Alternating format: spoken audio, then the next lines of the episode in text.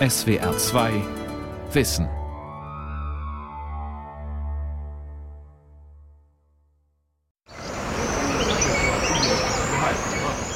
Я теж козак. А козак это состояние души, это стержень. Ich bin ein Kosak. Ein Kosak ist einer, der im Herzen Kosak ist.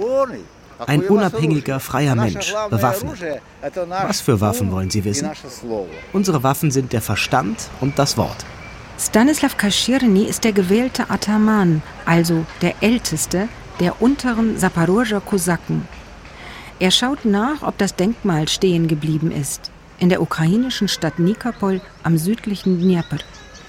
In der Nacht hat ein Unwetter gewütet. Bäume und Strommasten sind geknickt und ganze Stadtviertel verwüstet. Aber den mächtigen, grünlich schimmernden Findling mit dem aufrechten ukrainischen Soldaten aus Bronze und der Kosakenfahne daneben hat es nicht getroffen. Kaschirny hat das Denkmal selbst entworfen und die Stadt Nikopol ließ es bauen, anstelle des Lenin-Denkmals, das hier bis 2015 stand. Die Kosaken der Ukraine. Von der Steppe auf den Maidan. Ein Feature von Gisela Erbslö. Ein Symbol war weg. Ein anderes sollte an seine Stelle kommen. Als es aufgestellt wurde, waren schon 33 Bürger aus Nikopol im Kampf um den Donbass gefallen. Niemand wusste, wie lange dieser Krieg, der 2014 begonnen hat, dauern würde. Deshalb steht hier zum Gedenken an den russisch-ukrainischen Krieg, der bis heute andauert. Es erinnert also an die Patrioten unserer Stadt, die ihr Leben für unsere Ruhe gegeben haben. Und an die vielen Kosaken, die schon seit dem Mittelalter die Ukraine verteidigt haben.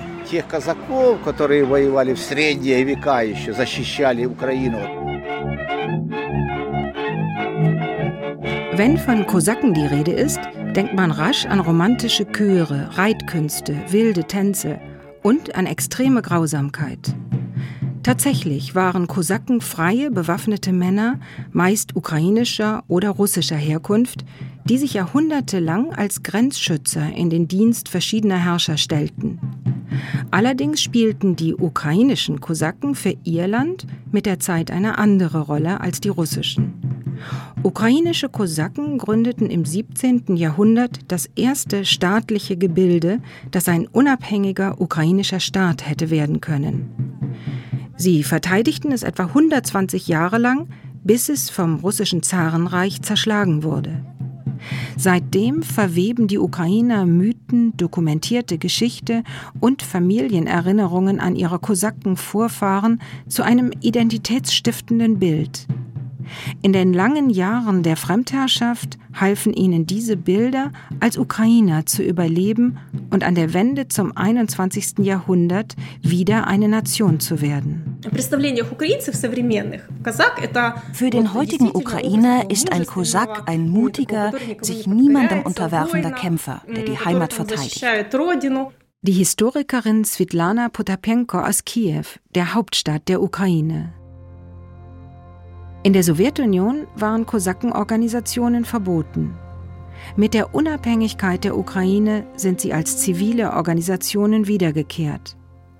Und es sind nicht nur die Mitglieder neuer Kosakenorganisationen, die ihr Selbstbewusstsein als Bürger einer unabhängigen Ukraine aus der Geschichte der freien Kosaken beziehen.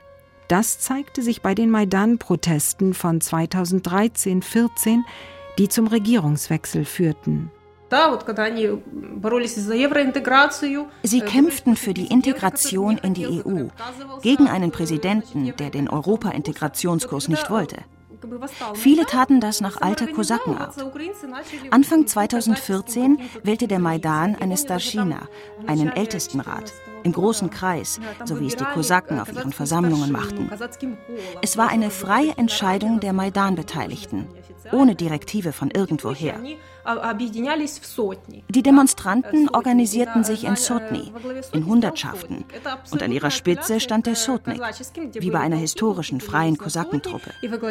Die Maidan-Festung war unsere Saporoja Sich. Das verstand jeder.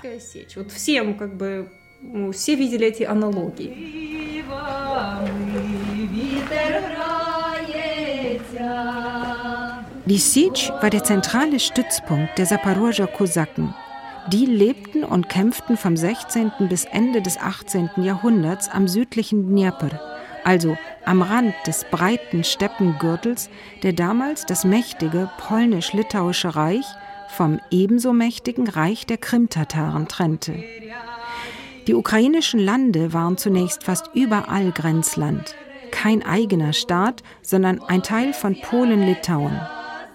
Dem polnischen Adel war daran gelegen, die slawischen, meist bäuerlichen Bewohner der ukrainischen Lande mehr und mehr in seine Abhängigkeit zu bringen, wie es zur Zeit des Feudalismus in ganz Europa üblich war.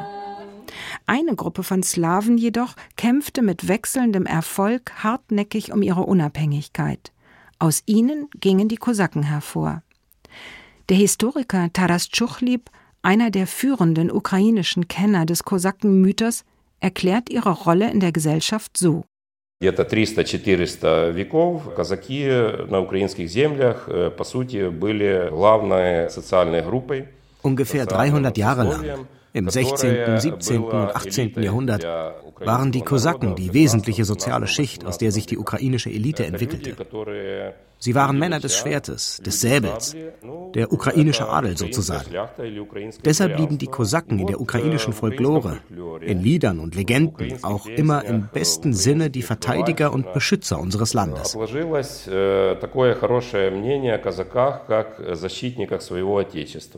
своей родины. Es gab damals auch viele hochgebildete Kosaken, die Schulen und Universitäten besucht hatten, mehrere Sprachen beherrschten und sogar im Dienst ausländischer Höfe standen. Ich weiß nicht, mit wem man sie vergleichen kann. Vielleicht mit den Rittern der deutschen Orden, die es aber nur im Mittelalter gab. Bei uns fand die Entwicklung einfach etwas später statt. Man kann die Kosaken wirklich einen christlichen Orden des 16., 17. Jahrhunderts nennen, vor allem die Saporoja Kosaken. Was ist ein Orden? Ein Männerbund. Krieger, die vor Gott schworen, dass sie ihm treu dienen und die Werte schützen wollen, die sie aus der Bibel kennen. Das war zum Beispiel Brüderlichkeit. Frauen hatten zu diesem Bund keinen Zugang.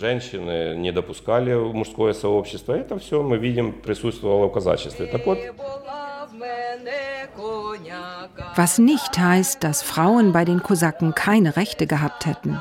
Im Gegenteil, waren die Männer auf Kriegszügen unterwegs, meist viele Monate lang, lag die gesamte Verantwortung für Haus, Kinder und Wirtschaft bei den Frauen. Bereits Erich Lassoter, ein kaiserlicher Gesandter aus Wien, notierte 1594, dass praktisch alle Kosakenfrauen lesen und schreiben konnten. Dennoch schieden sich an der Frage des Zusammenlebens mit Frauen die Geister.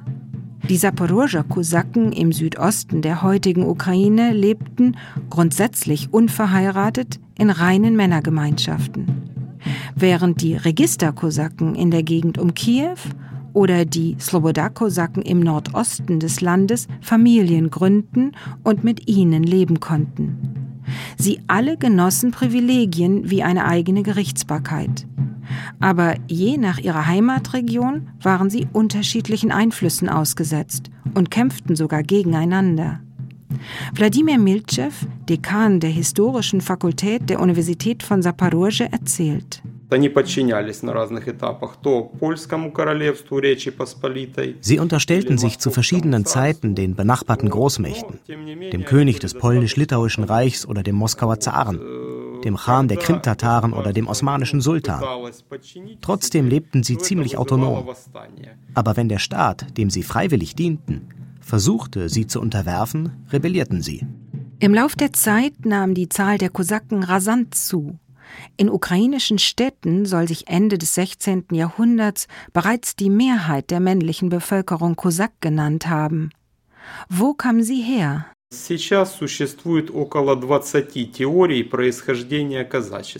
Dazu gibt es an die 20 Theorien, aber keine kann beanspruchen, die einzig wahre zu sein. Ich nenne nur die bekanntesten. Zur Zeit des Sozialismus galt vor allem die Ansicht, dass die Kosaken leibeigene Bauern gewesen seien, die vor ihren Herren in die wenig besiedelten Gebiete am Don, am Dnieper, in den Ural flohen, um dort als freie Menschen zu leben которые жили так, как им хочется. Aber es gab auch immer mehr Uchotzi, eine Art Wanderarbeiter, die ans Asowsche Meer, ans Schwarze oder ans Kaspische Meer zogen, um saisonabhängiges Gewerbe oder Handel zu treiben. Fischfang zum Beispiel Honig- und Wachsproduktion oder Salzhandel. Eine dritte Theorie besagt, dass die Kosaken aus dem verarmten niederen Adel stammten. Um nicht in den unfreien Bauernstand abzurutschen, seien sie Kosaken, also Krieger geworden. Im Ergebnis aller dieser Bewegungen entsteht das, was wir Kosakentum nennen. Eine soziale Schicht, die bereits zur Zeit des Feudalismus aus der Abhängigkeit ausschert. Sie besetzt dann vor allem die Grenzregionen.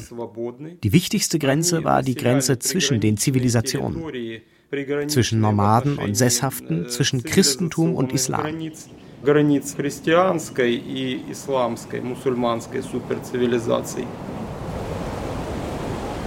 An dieser Grenze spielte die Zaporozhye Siege, an die man sich 2014 auf dem Maidan erinnerte, die entscheidende Rolle. Siege kann den zentralen Stützpunkt, aber auch die Gemeinschaft meinen oder das ganze Gebiet, in dem sich die Kosaken bewegten. Und das war der Steppengürtel, das sogenannte wilde Land, das eigentlich niemandem gehörte. Die eigentliche Grenze, die es zu schützen galt, aber war das Land am Dnieper. Hier lag der zentrale Kosakenstützpunkt. Er wanderte im Lauf der Zeit immer weiter nach Süden von einer Dnjepr-Insel zur nächsten. Mal wurde er von Tataren, mal von Polen oder Russen, mal von den Fluten des Dnjepr zerstört. Die erste Siege soll auf der Insel Chortica errichtet worden sein, etwa 600 Kilometer südöstlich von Kiew. Heute liegt hier an beiden Ufern des Dnjepr die Industriestadt Saporosche mit sozialistischen Prachtbauten aus der Stalinzeit. Der Nachtzug von Kiew erreicht Saporosche gegen 8 Uhr früh. Junihitze schlägt mir entgegen. Der starke Wind aus der Steppe macht sie erträglich. Erst recht, als ich die Insel Chortica erreiche. Wie eine natürliche Festung liegt sie zwischen zwei breiten Flussarmen. Grün, zwölf Kilometer lang, mit zerklüfteten Ufern aus rotem Fels. Mächtige, sirrende Hochspannungsleitungen und eine vielspurige Autobrücke zerschneiden die Landschaft. Dabei sei diese Insel schon vor 5.000, 6.000 Jahren ein heiliger Ort gewesen, klagt Aliak Vlasov, wissenschaftlicher Mitarbeiter des Historischen Inselmuseums. In der Steppe ringsum lebten die Vorfahren der europäischen Völker. Auf Rotica blieben ihre Hügelgräber und Gebetsstätten erhalten. Später, im 10. Jahrhundert, als unsere Vorfahren noch Heiden waren, wurde der Dnieper zum wichtigsten Handelsweg vom heutigen Schweden bis ins Byzantinische Reich. Und wenn die varägischen und slawischen Kaufleute die gefährlichen Stromschnellen des Dnieper hinter sich hatten, machten sie hier auf der Insel Halt und opferten unter einer riesigen Eiche ihren Göttern. Diese Stromschnellen waren ein großes Hindernis für die Schifffahrt bis ins 19. Jahrhundert hinein. Nur die Kosaken kamen mit ihren leichten Booten für zwölf Ruderer, Tschaika, Möwe genannt, meisterhaft zurecht. Und weil sie hinter den Stromschnellen Saporosche lebten, nannte man sie Saporosche. Boote waren ihr wichtigstes Fortbewegungsmittel, lange bevor sie von den Tataren den Umgang mit Pferden lernten. Inselbesucher schauen gerne den Kunststücken der Kosakenreiter zu. Nahe der Reitarena wurde eine Festung mit Palisaden aus mächtigen Pfählen nachgebaut, mit tretgedeckten Häusern, vor denen Stockrosen blühen und einer hölzernen Kuppelkirche in der Mitte.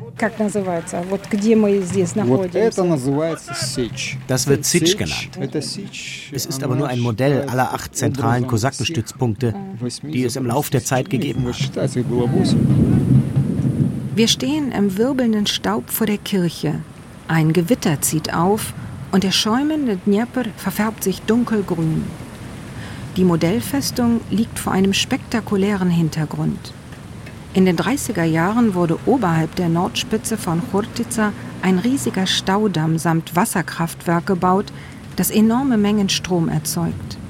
Es galt als eines der ganz großen Erfolgsprojekte der Sowjetunion, gab den einen Brot und nahm den anderen die Bleibe. Die gefährlichen Stromschnellen des Dnieper verschwanden, aber mit ihnen die meisten Orte, an denen die Saporoscher Kosaken gelebt hatten. Wie diese Orte aussahen, ist kaum bekannt.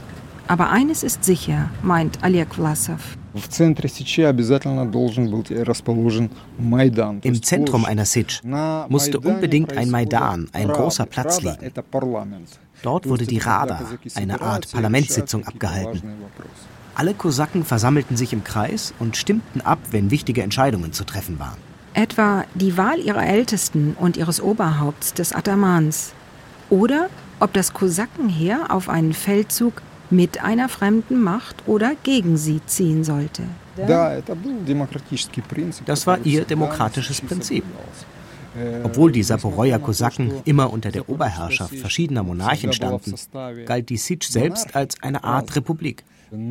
Es gab während der Rada auch Streit und Prügeleien. Wenn man einen Ataman schätzte, konnte er mehrere Jahre hintereinander wiedergewählt werden. Es kam aber auch vor, dass er fortgejagt oder getötet wurde.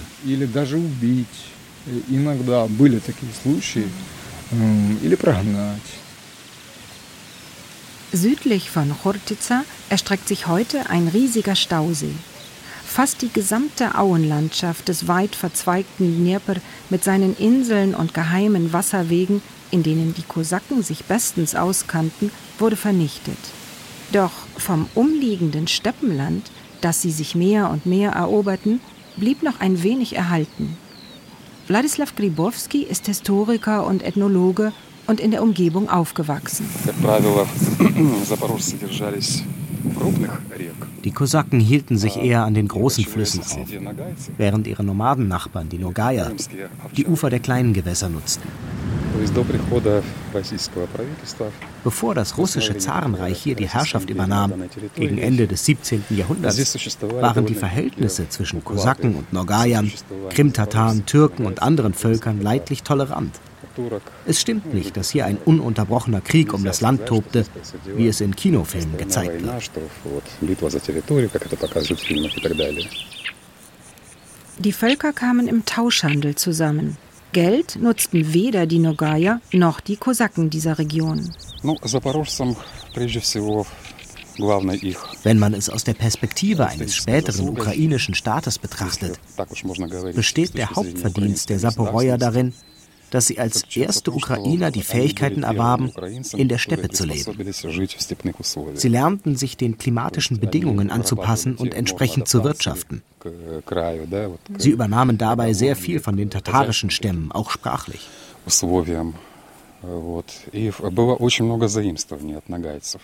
Die Bezeichnung Kosak zum Beispiel und das Wort Ataman, das so viel wie Vater bedeutet.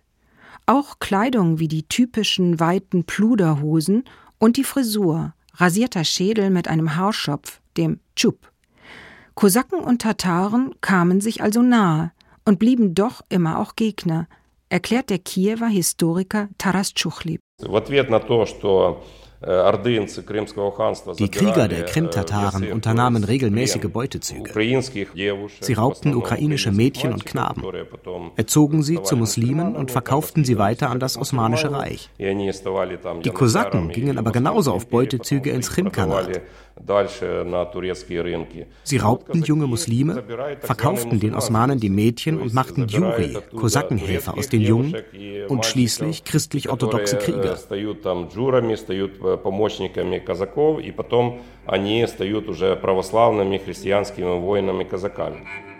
Die Geraubten und alle, die freiwillig auf die Sitsch kamen, mussten zum orthodoxen Glauben übertreten egal ob Kalmücken, Nogaya, Türken, Serben, Bulgaren, Moldawier, Polen oder Juden. Dann waren sie Gleiche unter Gleichen, eine egalitäre Gemeinschaft. Selbst der Ataman konnte nicht ohne weiteres befehlen, es sei denn, es war Krieg. Diese Lebensform behielten die Mitglieder der Sitsch noch lange bei, auch nachdem sie zur Entstehung eines Kosakenstaats beigetragen hatten. Im 17. Jahrhundert waren sie die Keimzelle eines Aufruhrs, der sich innerhalb eines Jahres über das gesamte ukrainische Land verbreitete. In Nikopol, wo er begonnen haben soll, steht seit Jahrzehnten eine Büste des Heerführers Bogdan Chmelnytsky. Äh, Bogdan Chmelnytsky. Его здесь, как считается, избрали гетманом hier sei Chmelnytsky zum Hetman, also zum obersten Anführer aller ukrainischen Kosaken gewählt worden, behauptete man zur Sowjetzeit. Und hier hätten die Freiheitskriege von 1648 bis 58 begonnen. Tatsächlich geschah das auf der Nikitinskaya Sitsch, die im Chakowski-Stausee unterging. 1954 brauchte man aber irgendeinen Ort, um den 300. Jahrestag der angeblichen Vereinigung der Ukraine mit Russland feiern zu können. Die ewige Freundschaft sozusagen. Deshalb errichtete man Chmelnytsky dieses Denkmal. Die Feierlichkeiten waren pompös, denn der Stausee war fast gleichzeitig fertig geworden. Der gesamte untere Teil der Stadt aus dem 18. Jahrhundert verschwand darin. Eine Ursache der Freiheitskämpfe, erzählt Grybowski, war, dass die polnischen Magnaten die Autonomie der Kosaken eingeschränkt hatten. Zu Beginn des Jahres 1648 wird der erfahrene Heerführer Bogdan Chmelnytsky zum ältesten der Saporoyer Kosaken gewählt. Natürlich ohne Zustimmung der polnischen Regierung. Und vom Moment seiner Wahl an beginnt er Truppen gegen die Regierung aufzustellen. Jetzt erkannten auch die Registerkosaken Chmelnytsky als Hetman an und verpflichteten sich, gegen die Polen in den Krieg zu ziehen.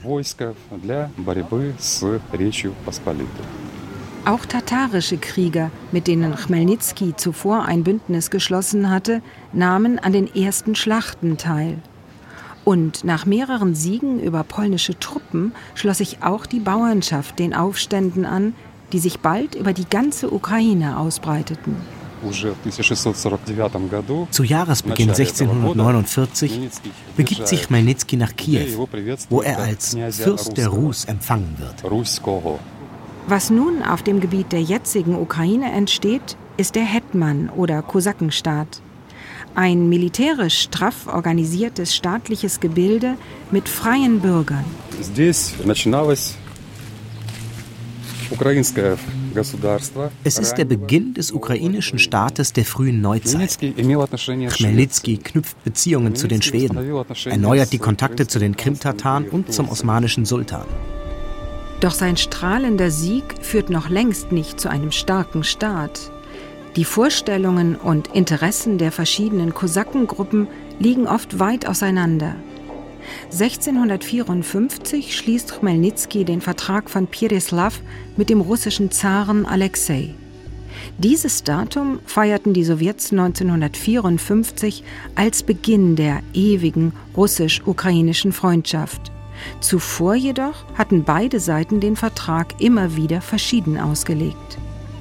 Den russischen Zaren bot er die Basis, die Ukraine Stück für Stück in ihr Reich einzugliedern. Noch ein anderer Schatten liegt auf dem Freiheitskämpfer Chmelnytsky. Zahllose polnische und polonisierte Adlige, katholische Geistliche und vor allem Juden waren dem Gemetzel der aufständischen Kosaken und Bauern zum Opfer gefallen. Der polnische König hatte Juden systematisch als Verwalter polnischen Besitzes, als Steuereintreiber und Gastwirte in ukrainischen Regionen eingesetzt. So galten die Juden den Aufständischen des 17. Jahrhunderts als die am ehesten greifbaren Repräsentanten der repressiven Macht. Die polnischen Geistlichen andererseits standen für die repressive Politik der katholischen Kirche. Der Historiker Wladimir Milchew meint, Э, In vieler Hinsicht war das, was die Aufständischen anrichteten, э, durch die Gewalt des polnischen Katholizismus provoziert worden. Die katholische Kirche beabsichtigte, die orthodoxen Ukrainer, wenn schon nicht in die katholische, so wenigstens in die unierte Kirche zu zwingen.